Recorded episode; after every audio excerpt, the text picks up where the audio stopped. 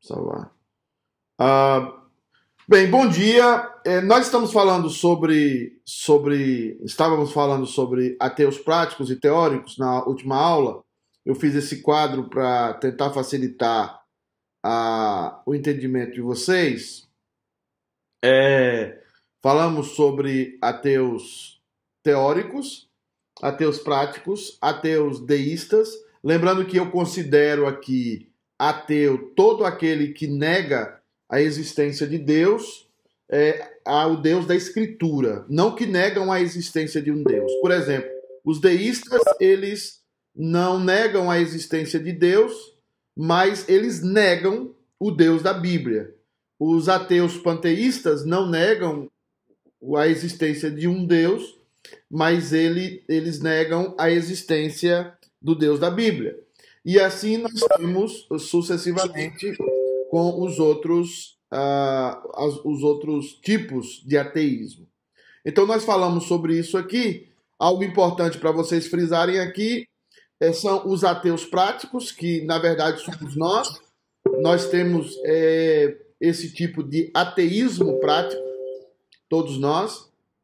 Então, é, de certa forma, em algum momento da nossa vida, nós vamos nos declarar ateus, uh, práticos, e vamos pedir perdão a Deus por isso, eu espero.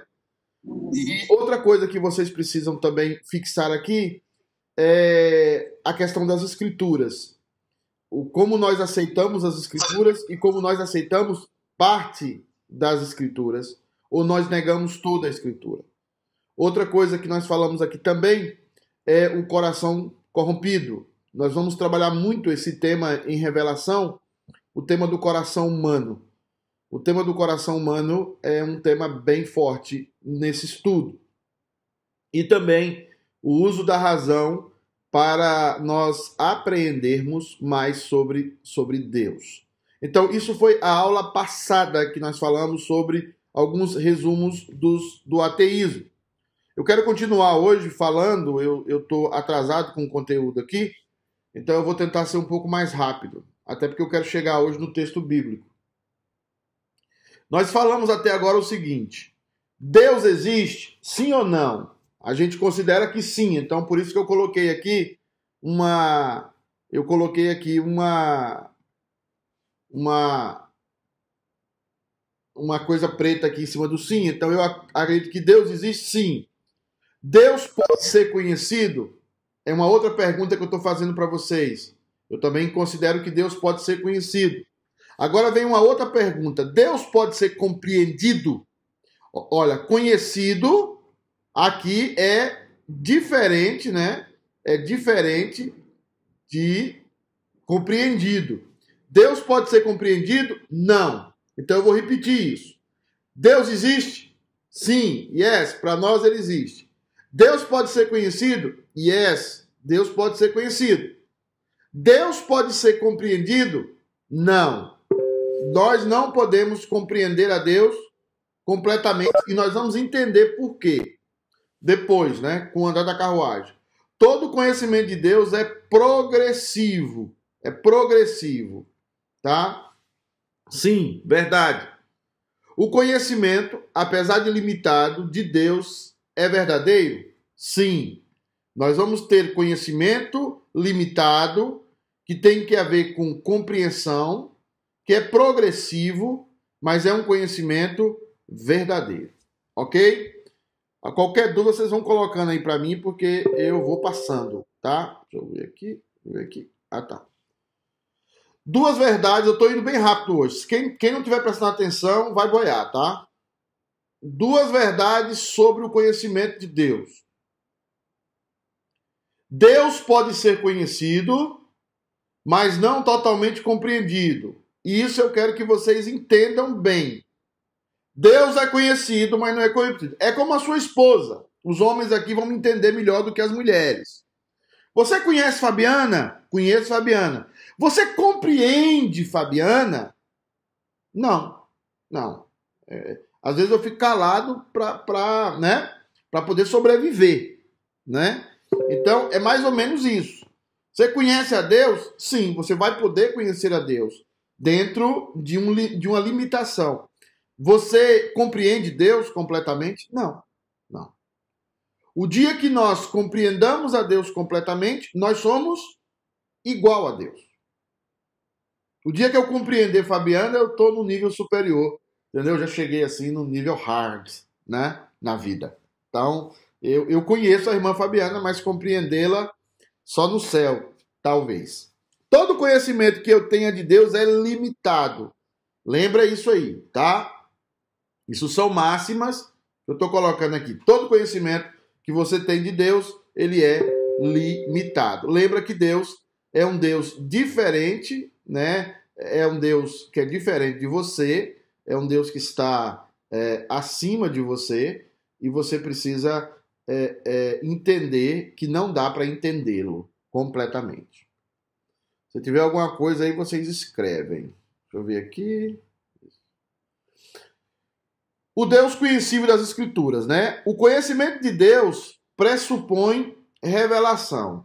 A palavra pressupor aqui significa necessidade. Se Deus tem um conhecimento, esse conhecimento existe para que ele seja desfrutado por mim, ele precisa ser revelado a mim. Ele precisa ser revelado.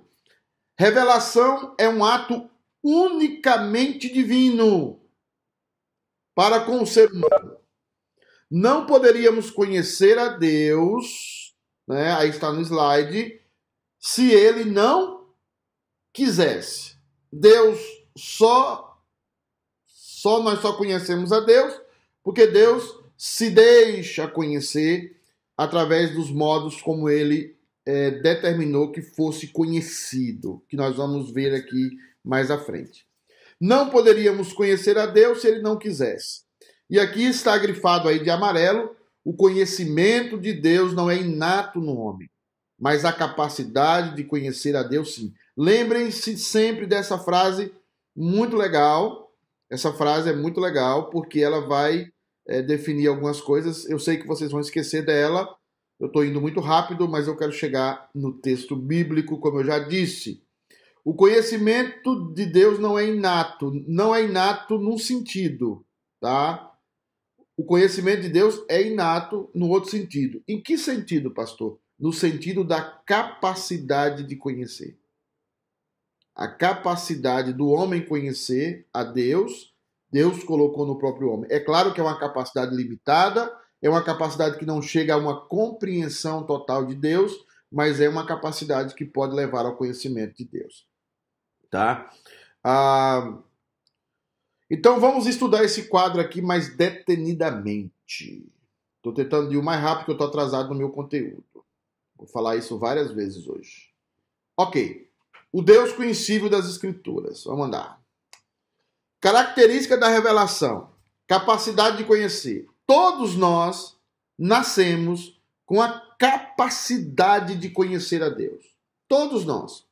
Esse modo é inata, ou inato, né? Que deveria estar aqui, inato. Então, é inato. É, o, que é uma, o que é a palavra inato, pastor? Inato. É, é, já nasceu com ele. Nós já nascemos com a capacidade de quê? De conhecer a Deus. Nascemos com a capacidade de conhecer a Deus.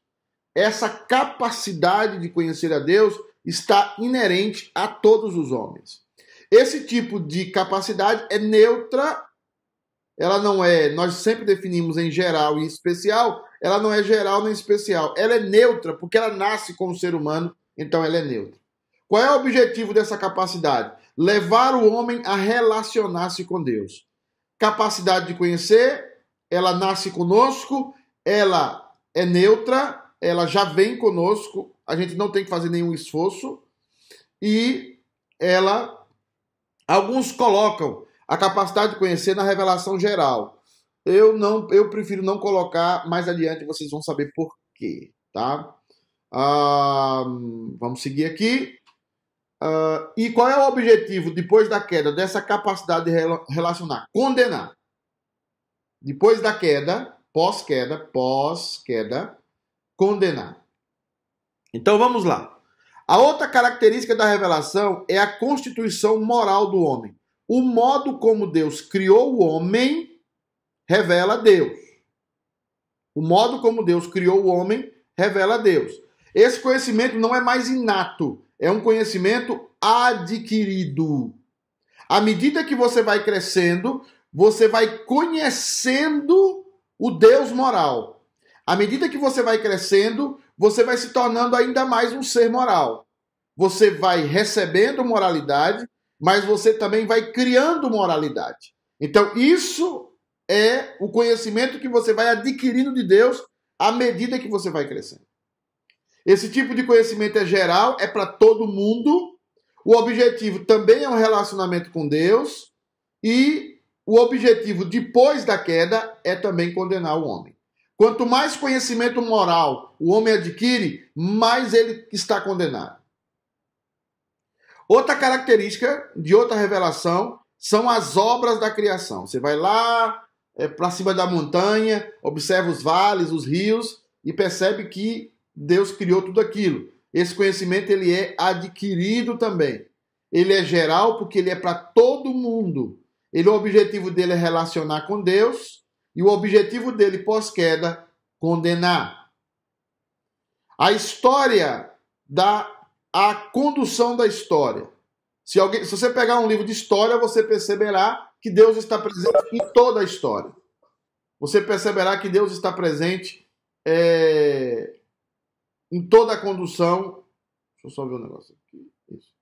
Deus está presente em toda a condução da história, em todos os momentos da história. Então você vai ver a mão de Deus. Conhecimento adquirido, né? Conhecimento adquirido. É revelação geral, é para todo mundo. Todo mundo que lê a história percebe o dedo de Deus. Pode até não aceitar, mas percebe. É, o objetivo desse Deus se apresentar na história é o relacionamento.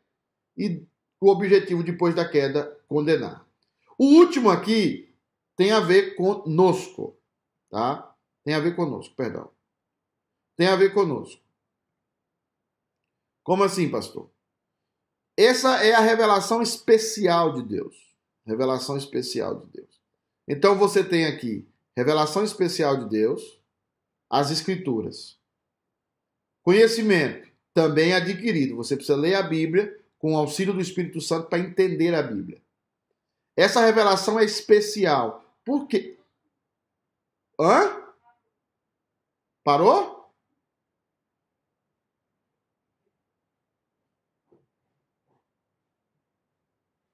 Vê se minha internet está funcionando ali, irmão.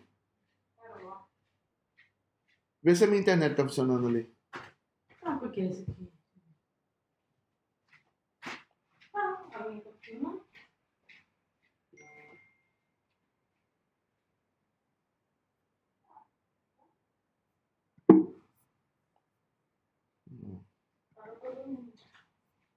Não, a minha internet caiu. Ah, tá. A minha tá chamando. Não, a minha caiu. A minha voltou agora. Alô, voltou aí? Voltou? Alô? Voltou. Voltou, voltou, pastor. É, acho que foi o meu cachorro. Cachorro não é de Deus, não. Tá. Então, nós estamos falando de revelação especial. É... Então, nós falamos as Escrituras é a revelação especial de Deus. Ela é adquirida também. Ah, nós estamos tratando de trabalhar é, com vocês revelação. E ela tem o objetivo de quê? Relacionamento com Deus. E ela tem o objetivo, a única que tem o objetivo de salvar. Perceba, depois da queda, todas as revelações de Deus, todas as revelações de Deus têm o objetivo de condenar. Perceba, a, cap a capacidade de conhecer que nasceu com todo ser humano, o objetivo dela é ter um relacionamento com Deus. Nós estamos vendo aqui, ter um relacionamento com Deus. Tá? ter um relacionamento com Deus. Mas depois da queda, o que é que aconteceu com ela depois da queda? Ela condena. O objetivo dela, ainda que ela foi criada para nós termos um relacionamento com Deus, ela, por causa da queda, nós não conseguimos ter um relacionamento com Deus, e aí nós vamos ver lá mais adiante que nós criamos um Deus diferente daquilo que se nos é revelado. Porque aquele Deus que se nos é revelado, nós não aceitamos. Então nós temos que mudar. E aí está o princípio de toda idolatria. Você quer mudar Deus ao seu modo. Você quer mudar Deus à sua característica. Você projeta Deus à sua característica. Amorzinho, você pode trazer uma água para mim? Então, é... tudo na vida é, é, tem a ver com essa revelação de Deus. Nós temos a capacidade de conhecer a Deus, mas usamos essa capacidade para adquirir um conhecimento de Deus, sim, mas esse conhecimento, quando chega, nós vamos ver isso daqui a pouco, quando chega em nosso coração, nós queremos um Deus diferente. É como um filho que, que vai crescendo e, que, e vai querendo um pai diferente daquilo que ele tem. Eu não quero esse pai, porque o coração daquele filho é ruim. Eu quero um pai diferente. Então, ele vai. Primeiro, primeiro contato que você tem com a criação de Deus, presta atenção, senão você não vai entender, é a sua constituição moral. Você mesmo é a primeira referência de Deus que existe. Gilmar, Aninha, Margarete, Camila. A primeira referência que você tem de Deus é você. E você olha para você e você vai descobrindo que você é criada dentro da sua cabeça com uma concepção. Pode não pode? Lembra daquele quadro que tinha na Globo, que tinha uma mulher que falava que fazia dieta? O pessoal do detox, né? Vai entender? Pode, pode comer doce de leite? Não pode, né? Aí ela falava assim: "Isso não te pertence mais". Você já lembra, lembra desse quadro? Hã? Então você vai criando uma concepção de Deus a partir de você. E você vai criando leis e você vai dizendo: ah, não pode isso, pode aquilo. E aí você vai entendendo, mas esse Deus é muito ruim. Eu preciso criar um Deus mais, mais flexível. Então a teologia fala isso. Constituição moral. É o primeiro contato que você tem com a revelação de Deus que está dentro de você. Que é aquilo pode não pode não matarás, não adulterarás, isso está dentro de você, tá? Ah, as obras da criação. Aí depois que você olhou para dentro de você, onde é que você olha? Você olha para fora de você. E para fora de você você vê o seu próximo, você vê a criação de Deus, aí você percebe a criação de Deus, tá? E você percebe as obras da criação de Deus, você vai estudando e você percebe que Deus está presente nas obras da criação. Essa percepção, ela pode ser transformada numa coisa boa, ou seja, em adoração, ou pode ser transformada em revolta. A partir do momento que você conhece alguém, né? Ou você se apaixona mais por ela, ou você se revolta, é, entre aspas, com aquela pessoa. Então vamos repetir. Capacidade de conhecer, nasceu comigo. Capacidade de conhecer, pastor, nasceu comigo. Constituição moral é o primeiro contato que eu tenho comigo mesmo. E ao ter contato comigo mesmo, eu começo a conhecer a Deus, porque foi Deus que me fez. Aí já começa a idolatria, porque o Deus que me fez, que está revelado na minha constituição, como ser humano, eu não gosto dele. Por, causa, por que, que eu não gosto dele? Por causa do meu coração corrompido. Tá? Por isso eu não gosto do Deus revelado da Bíblia. Ele, ele me é avesso. Ele me é antagônico. Tá? Aí você tem. Aí você começa a observar a condução da história. Na condução da história também está presente a mão de Deus. Se você estudar a história, você percebe Deus trabalhando na história, conduzindo a história, guiando a história para que ela tivesse obedecendo aos seus propósitos. E aí também você não gosta muito do que você vê na história. Mas quando você se converte, você ouve a palavra através de quê? Você ouve as escrituras sagradas. O que é que acontece com você? O Espírito Santo entra dentro de você e começa a trabalhar com a sua natureza natureza, começa a trabalhar com a sua natureza. Então o que é que acontece? As escrituras, ela vem diferente para você, tá? Depois, aí, esse conhecimento, você vai crescendo no conhecimento. A gente pode chamar isso aqui de santificação. Só que agora você conhece a Deus não com a natureza, somente com a natureza ruim. Agora você conhece a Deus com a natureza boa. Aí fica uma briga dentro de você. A sua natureza caída brigando, né, entre aspas, com a sua natureza. Eu vou usar esses termos. Eu não, eu não uso o termo de dualidade da natureza, porque eu acho que isso não existe. Mas é, fica brigando de você, dentro de você e dentro de mim, dois conceitos.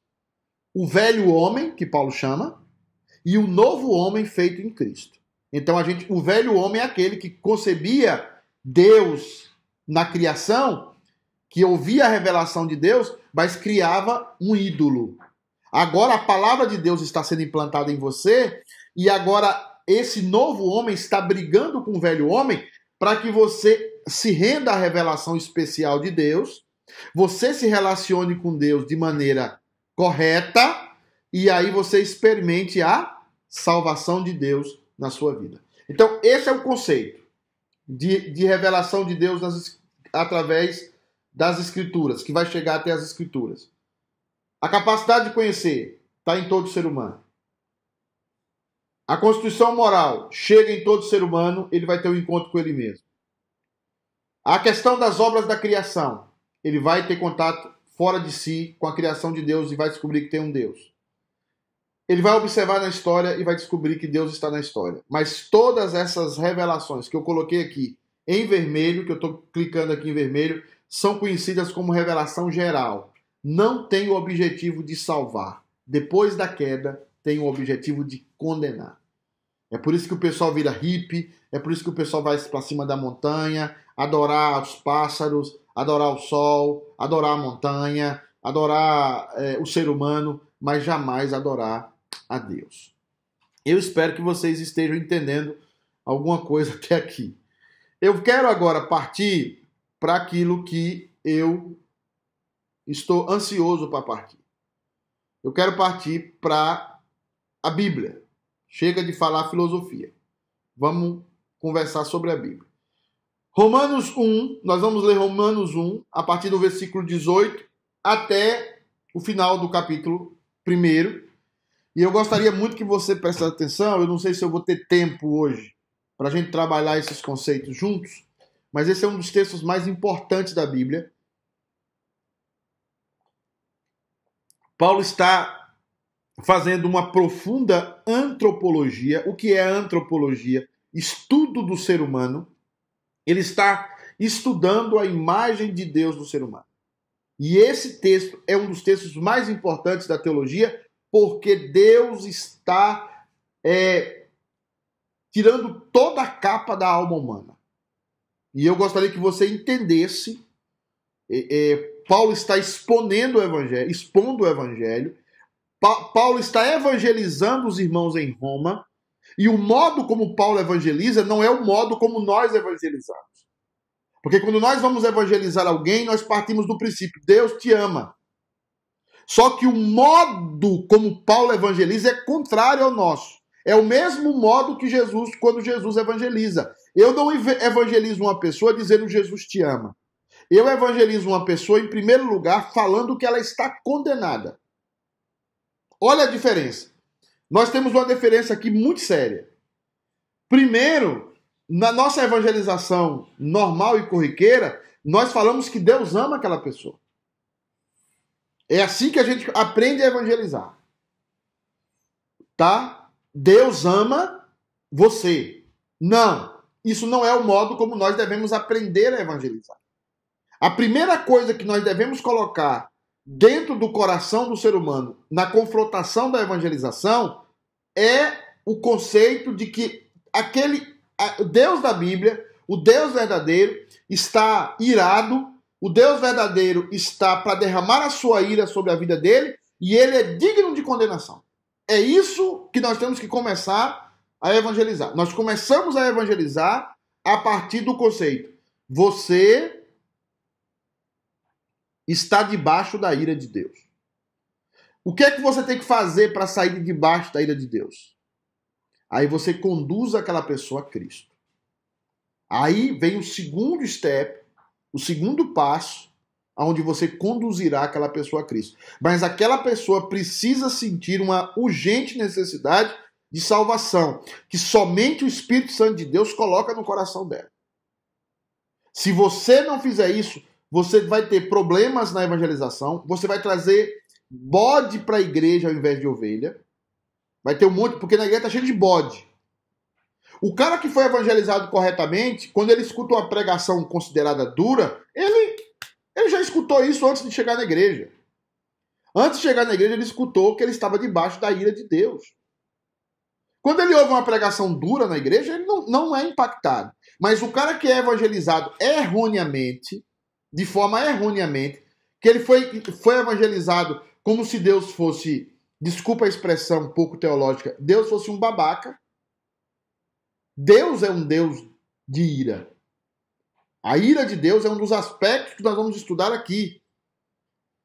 Mas você, às vezes, começa a evangelizar uma pessoa a partir de Deus te ama. Deus gosta de você. Isso é mentira. Em primeiro lugar, isso é mentira. Porque Deus não ama todas as pessoas. Deus ama aqueles a quem a cruz foi objeto. Deus ama os seus eleitos antes da fundação do mundo. E esse é um conceito muito arraigado na Bíblia.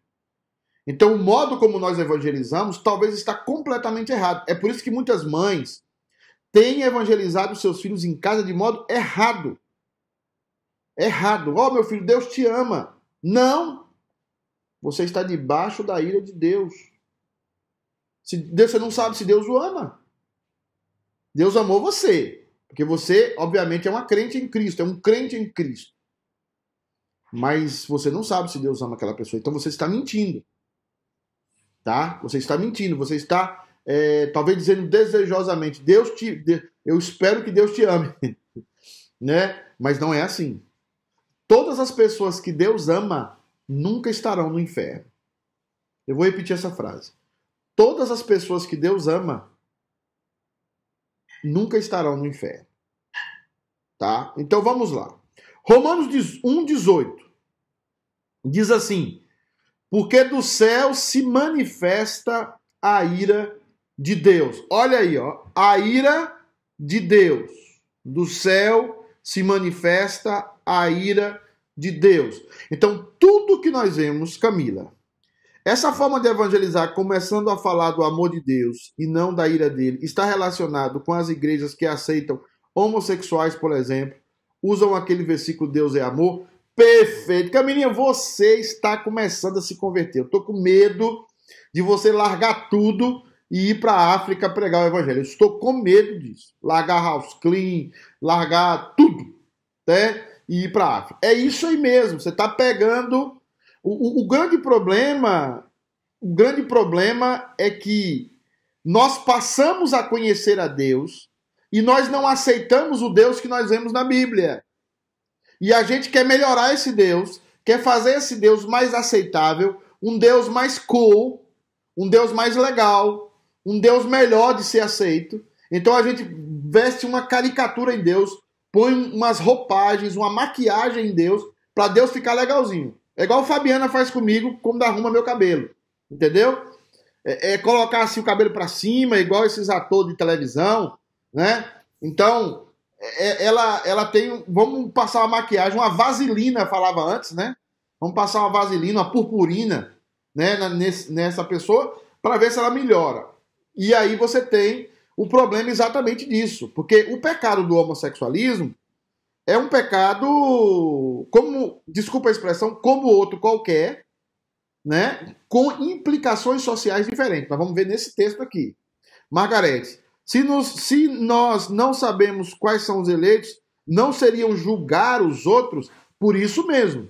Porque você está julgando. Quando você diz que Deus ama, você também está julgando. Entendeu? Ó, Deus te ama, você está fazendo um julgamento. Que também é, é mentira do mesma forma de você falar que Deus não te ama. O que você, você nem pode dizer que Deus não o ama, nem pode dizer que Deus ama. O que você pode dizer é que Deus está irado.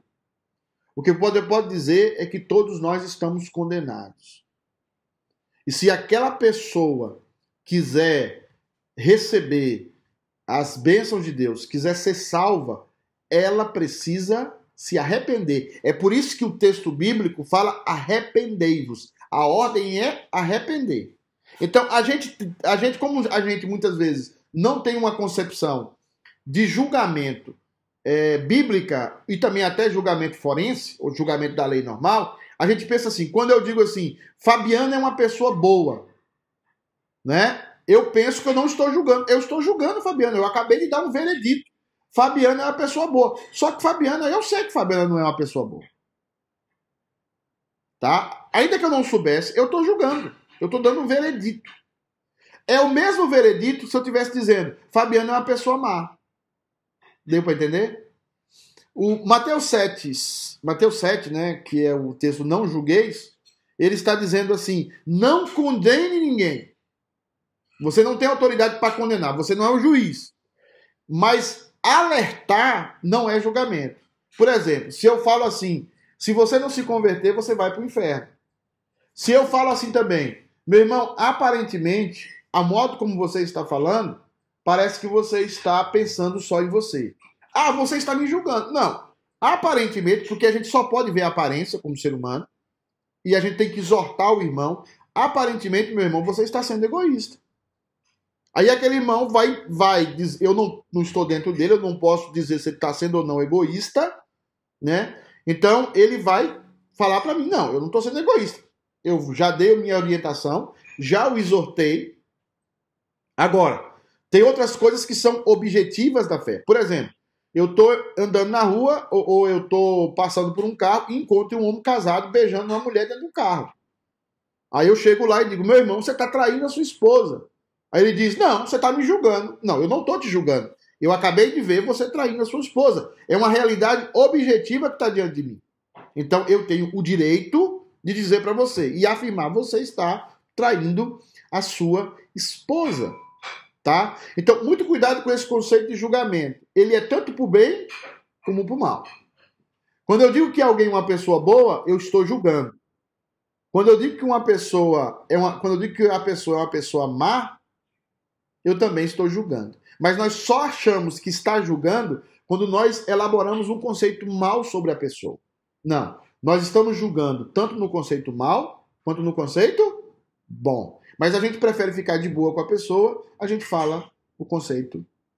O, certo é falar o seguinte, irmãos, é, por exemplo, o certo é falar assim: Margarete, comigo, Margarete é uma pessoa maravilhosa.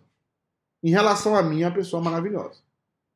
Eu não sei em relação ao marido dela, não sei em relação ao filho dela, não sei em relação às amigas dela, mas em relação a mim, o relacionamento que eu tenho com Margareta, isso é o conceito melhor que você pode fazer, tá?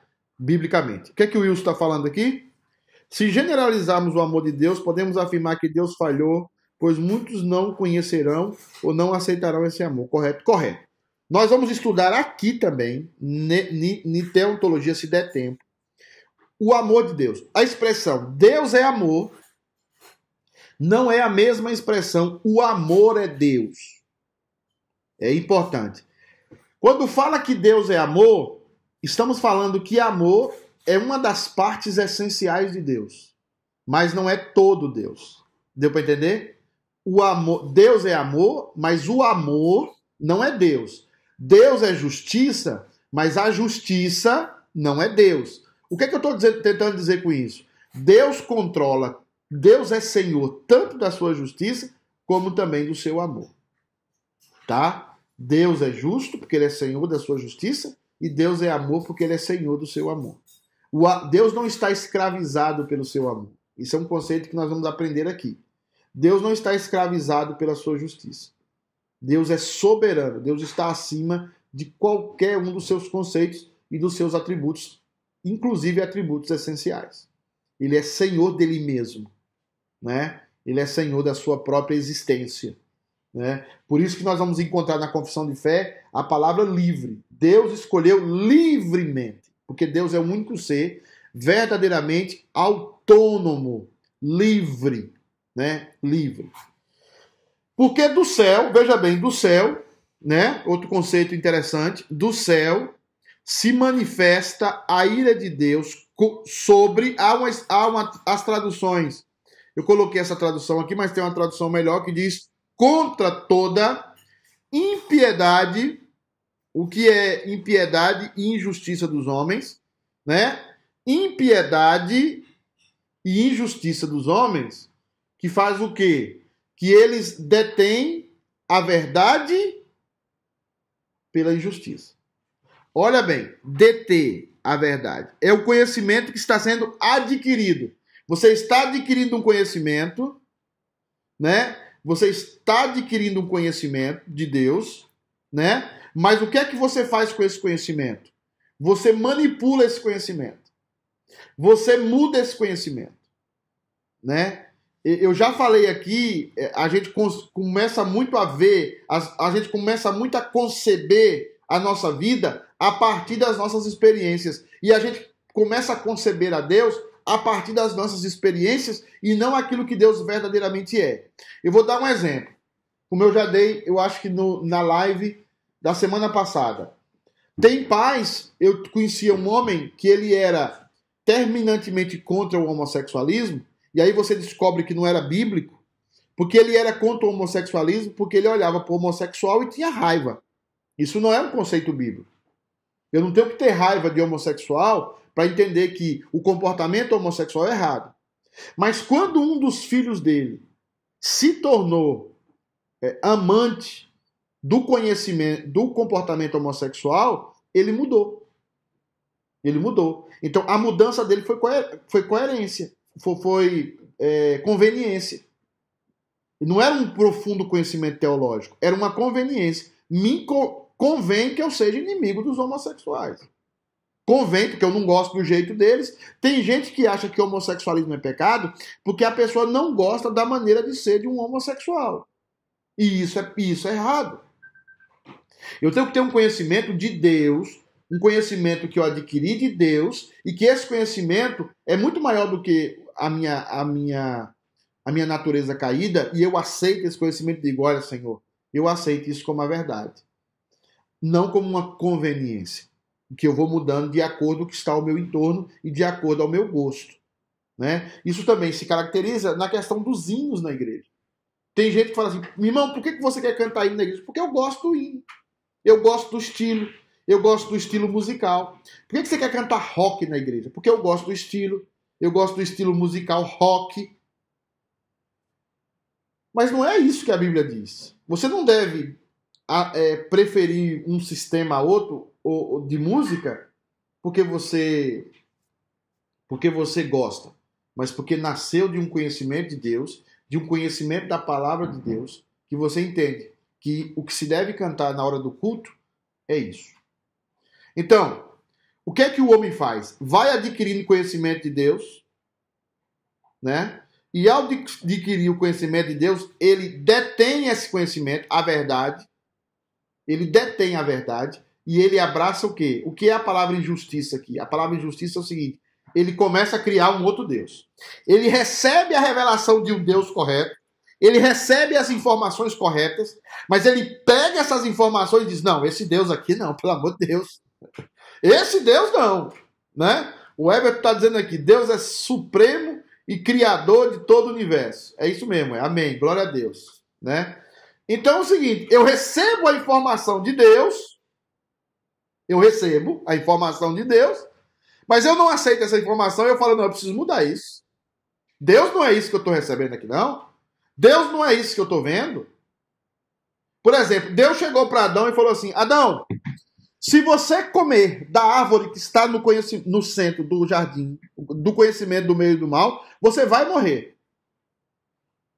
E aí nós percebemos crianças morrendo na história, crianças in, é, entre aspas, inocentes morrendo na história, crianças sendo é, é, cortado o pescoço, os braços pelos seus pais, e muitos delas até comidas como canibais, pais canibais na história, nós vemos isso.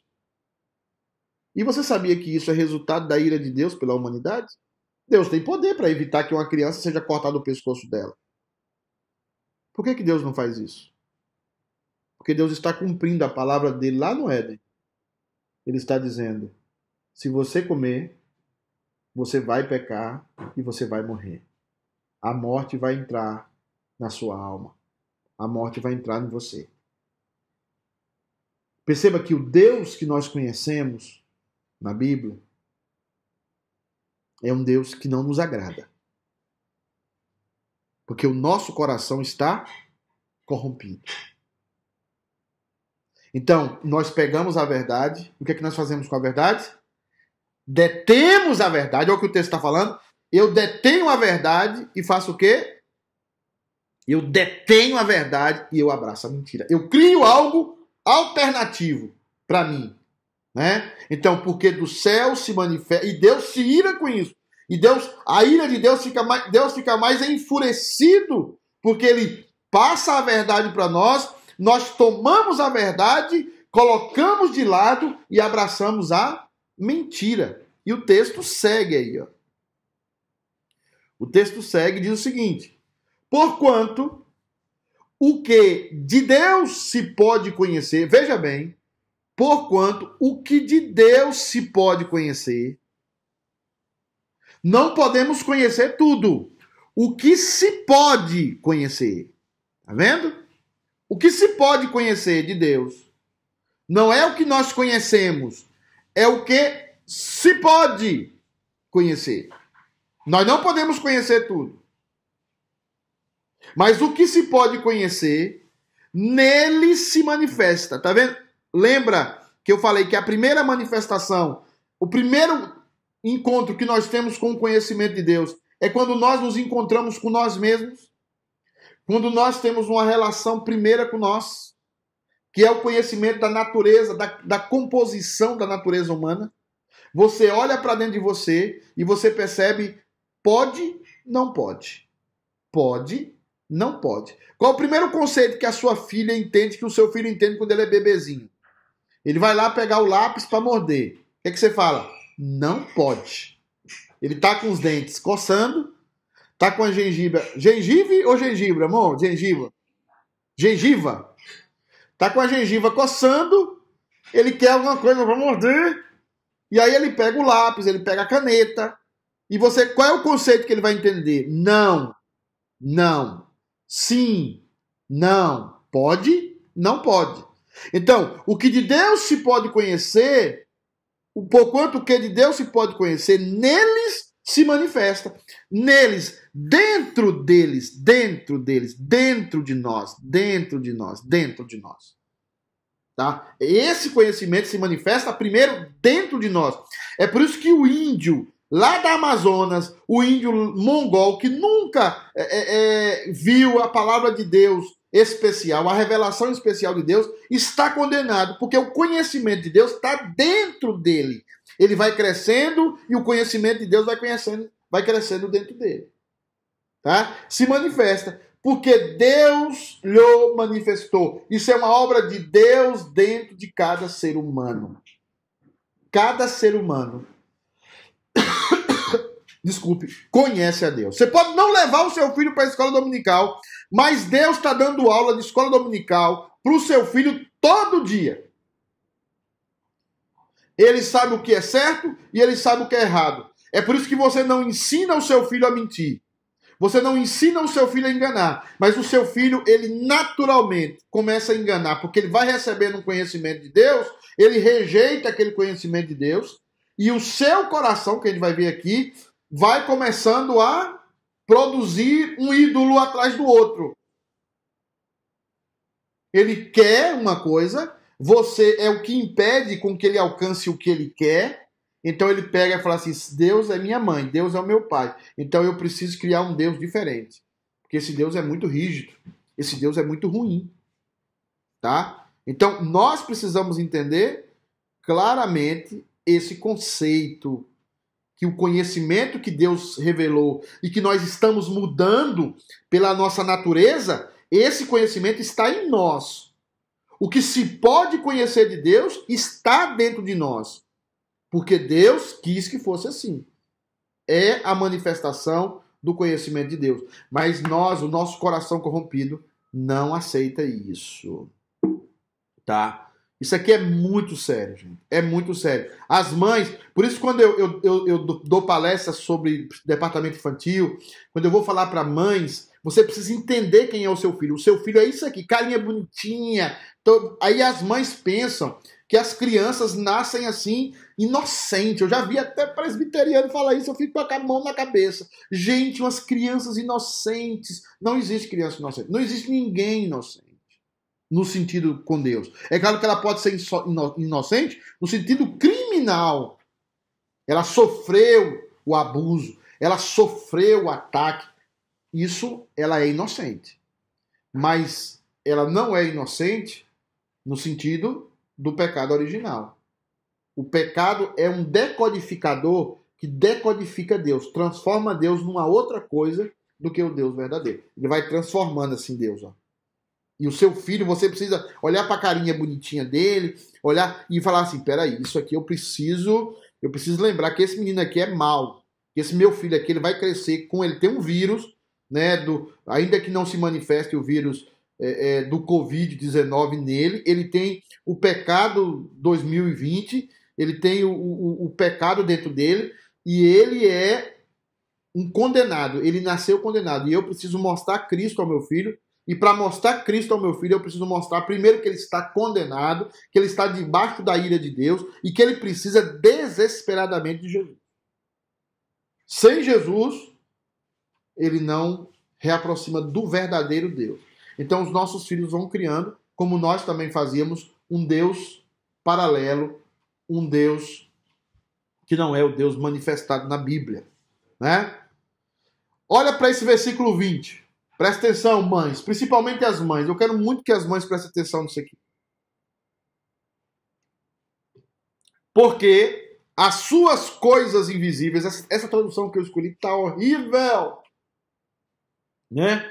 Porquanto as, as, os atributos de Deus, não as coisas de Deus. Isso aqui tá horrível. Vou ter que mudar esse texto.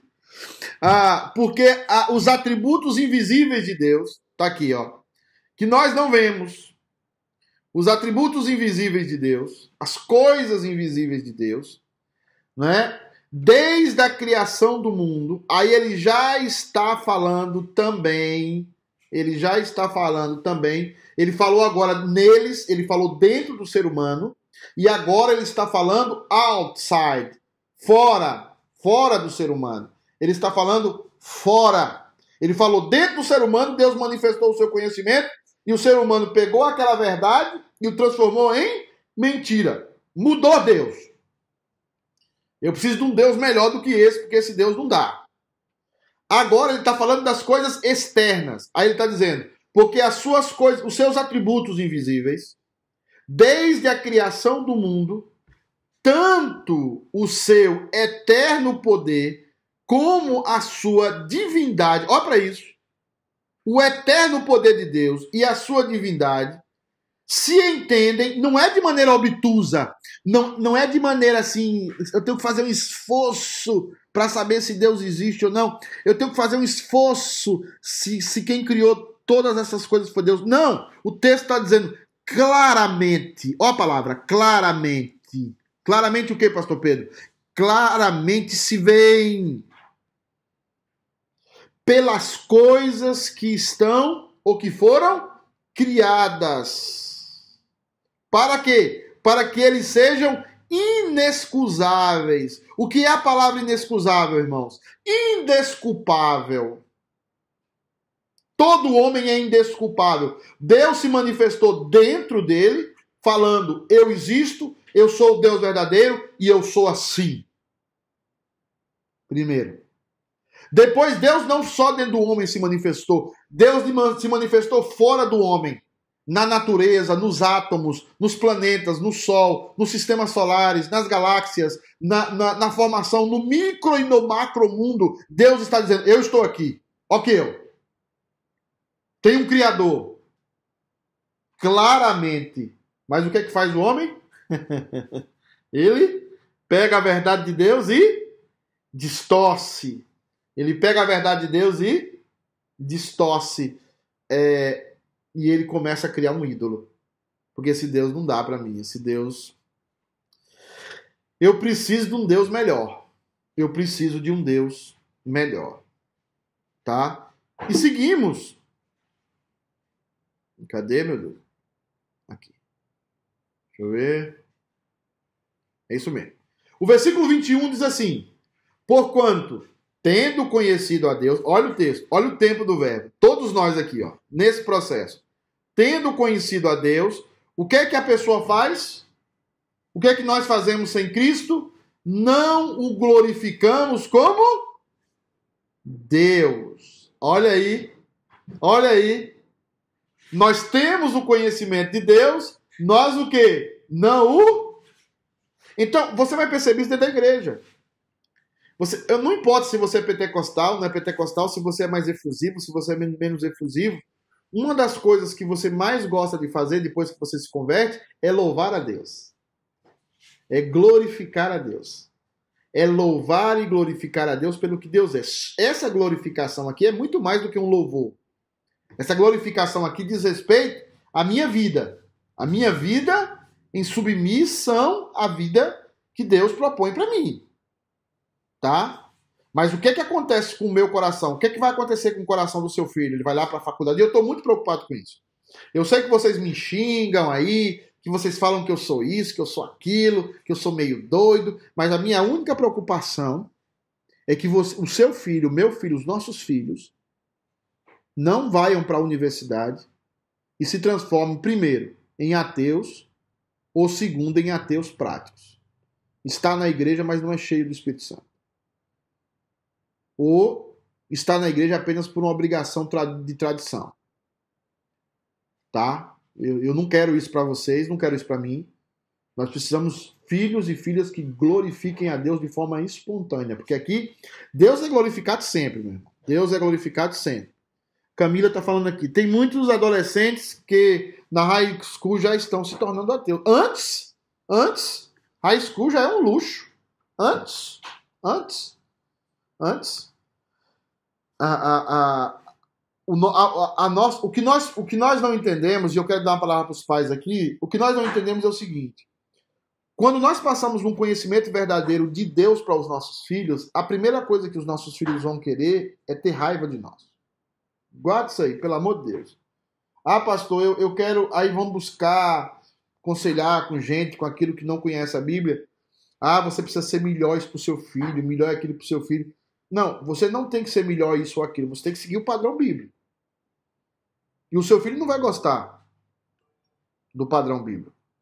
Mas você está demonstrando para o seu filho: olha, Deus está irado, essa é a verdade, porque todos nós aqui que somos convertidos, depois que nós crescemos, com raras exceções, com raras exceções, nós amamos os nossos pais. E amamos os nossos pais muitas vezes porque eles foram duros conosco. Amamos os nossos pais porque eles falaram a verdade conosco.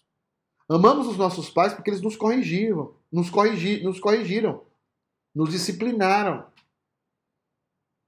Então, o ser humano tem o conhecimento de Deus, mas ele muda esse conhecimento de Deus e transforma esse conhecimento de Deus em um ídolo. E nós vamos ver aqui. Ó, tem, porquanto, tendo conhecido a Deus, não glorificaram como Deus, nem lhe deram graças, que é outra expressão cultica, né? Gratidão. Né? Eu sou agradecido a Deus pela salvação que Ele me deu. Né?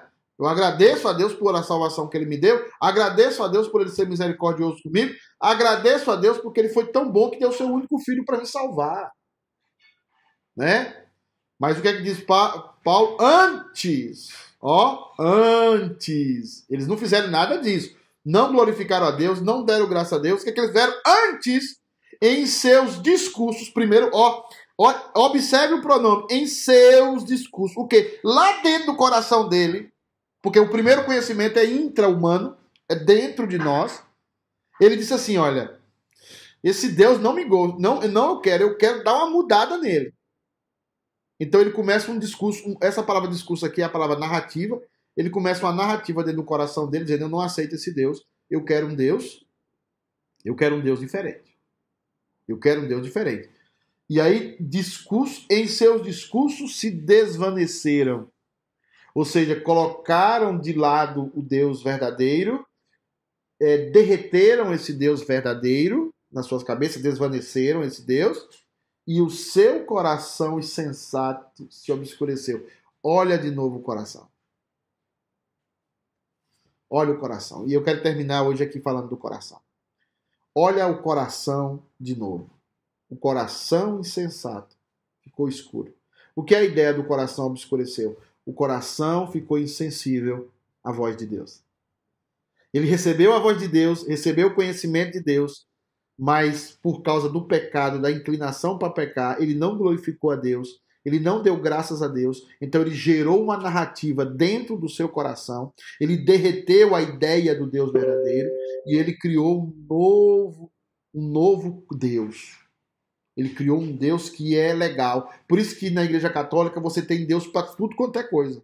Porque eu preciso de um Deus que supra as minhas necessidades. Eu preciso de um Deus que me sirva.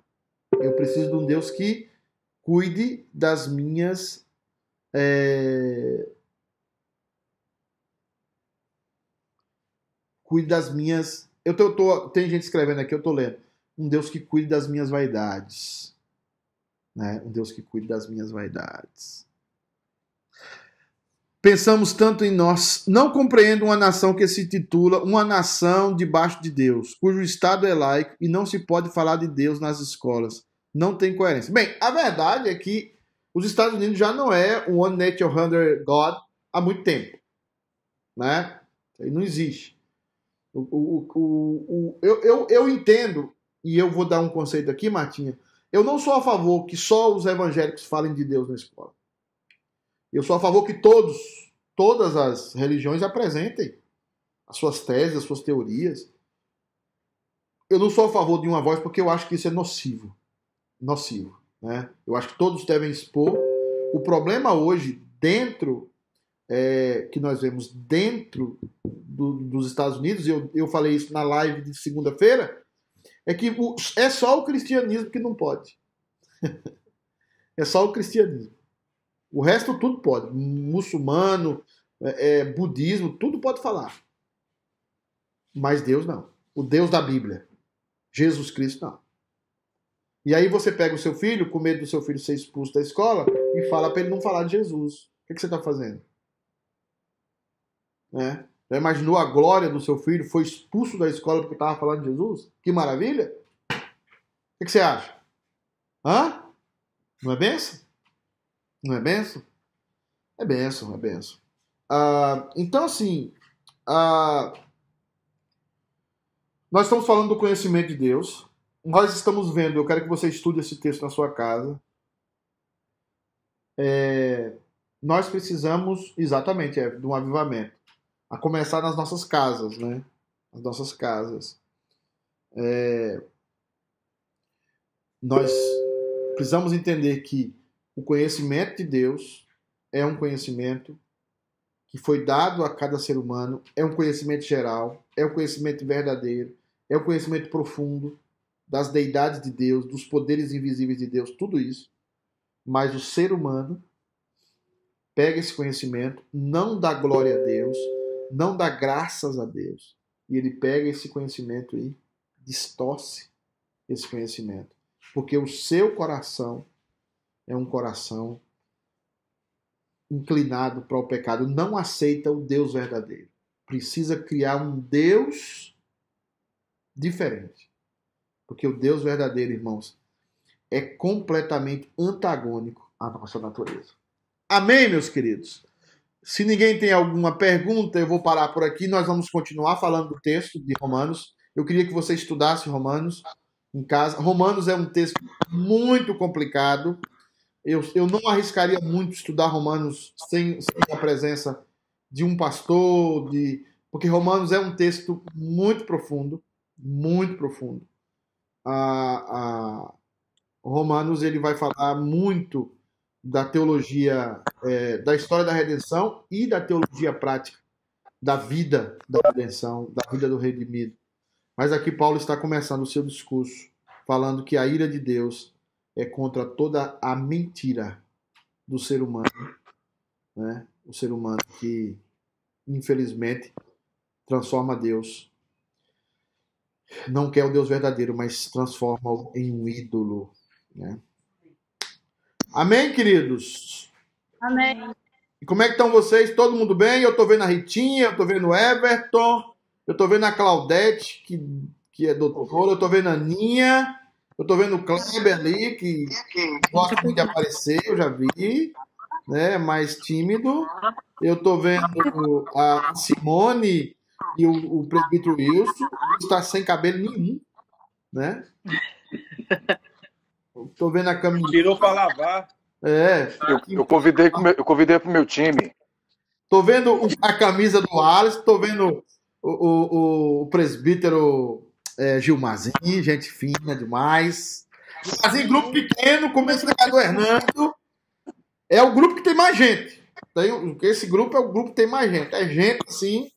Aconteceu um avivamento no grupo do Hernando. Tá? Avivamento. O Rodrigo tá lá também, tá, tá um monte de gente. Essa semana, terça-feira, eu vou estar no grupo da Aninha, na Ana é, do João, lá do João, nós vamos estar lá. Eu espero que esteja lá o Keita, a Simoninha, a, a Geni, todo mundo de máscara, de luva. Ó, o Everton tá com a camisona do Flamengo ali, ó. o, o, É São vai- Paulo, rapaz. A dele é do São Paulo. a, a União- Ah, não! Palmeiras, São Paulo! Não! Não, aí não, é. Aí, uma, ô, pastor, mas a melhor é a nossa aqui, ó. Ó, rapaz, eu vou te falar. E- não, eu, vou esperar, mudou até de cor. eu vou esperar surgir a Amazon. Eu vou esperar surgir a Amazon com o símbolo da Amazon. Hernando também tá aí, calado. Previto Liede, Marcos. Hã? O Ale também tá ali com a Camilinha. Né? Ô, pastor. Ô, a lesão forte. Ô, rapaz, ó, o Marcos tá ali, ó. Ó o Marcão lá. Tá preparando a live. Marcão! Oi, Essa barba do Alice, essa barba do Alice aí tem que dar um jeito nela, pastor. Bonito, viu, Marcão? É verdade, é verdade. Né? Queridos, Deus abençoe a todos. E brevemente, nós já temos muita gente inscrita nos cultos. Eu fui na igreja esse final de semana, eles limparam a igreja, o carpete tá lindo, tá tudo maravilhoso. Oi, Gilmar. E aí nós vamos, essa semana o conselho deve definir os grupos que vão estar. Nós já temos, eu acredito que já temos mais de 100 pessoas inscritas para os cultos. E vamos aí, e vamos, vamos também transmitir os cultos online. Aqueles irmãos que não se sentirem confortáveis, não se sintam mal por isso. Se você não se sente confortável, não se sinta mal por isso, pelo amor de Deus. Você sabe da sua vida, você sabe, não, não deixe. Aí sim, Margarete, não deixe ninguém te julgar, tá? Nós estamos aqui para dar um suporte para todo mundo. Às vezes a pessoa pode, às vezes não pode. Mas os que podem, nós estamos esperando vocês lá, tá? Tá linda a igreja. Valeu, meninas. Um abraço. Deus abençoe a todos. Feliz Natal. Até sete e meia, o nosso programa. A igreja Celinha. Feliz aniversário, povo. Valeu. Amém. Tchau. ô Celinha, Oi, Margot. faz almoço aí que eu tô indo pra aí hoje. Oh, Também tô, Celinha. Alô, Inácia Margarete. Tchau, gente. Um abraço. Hã? Tchau.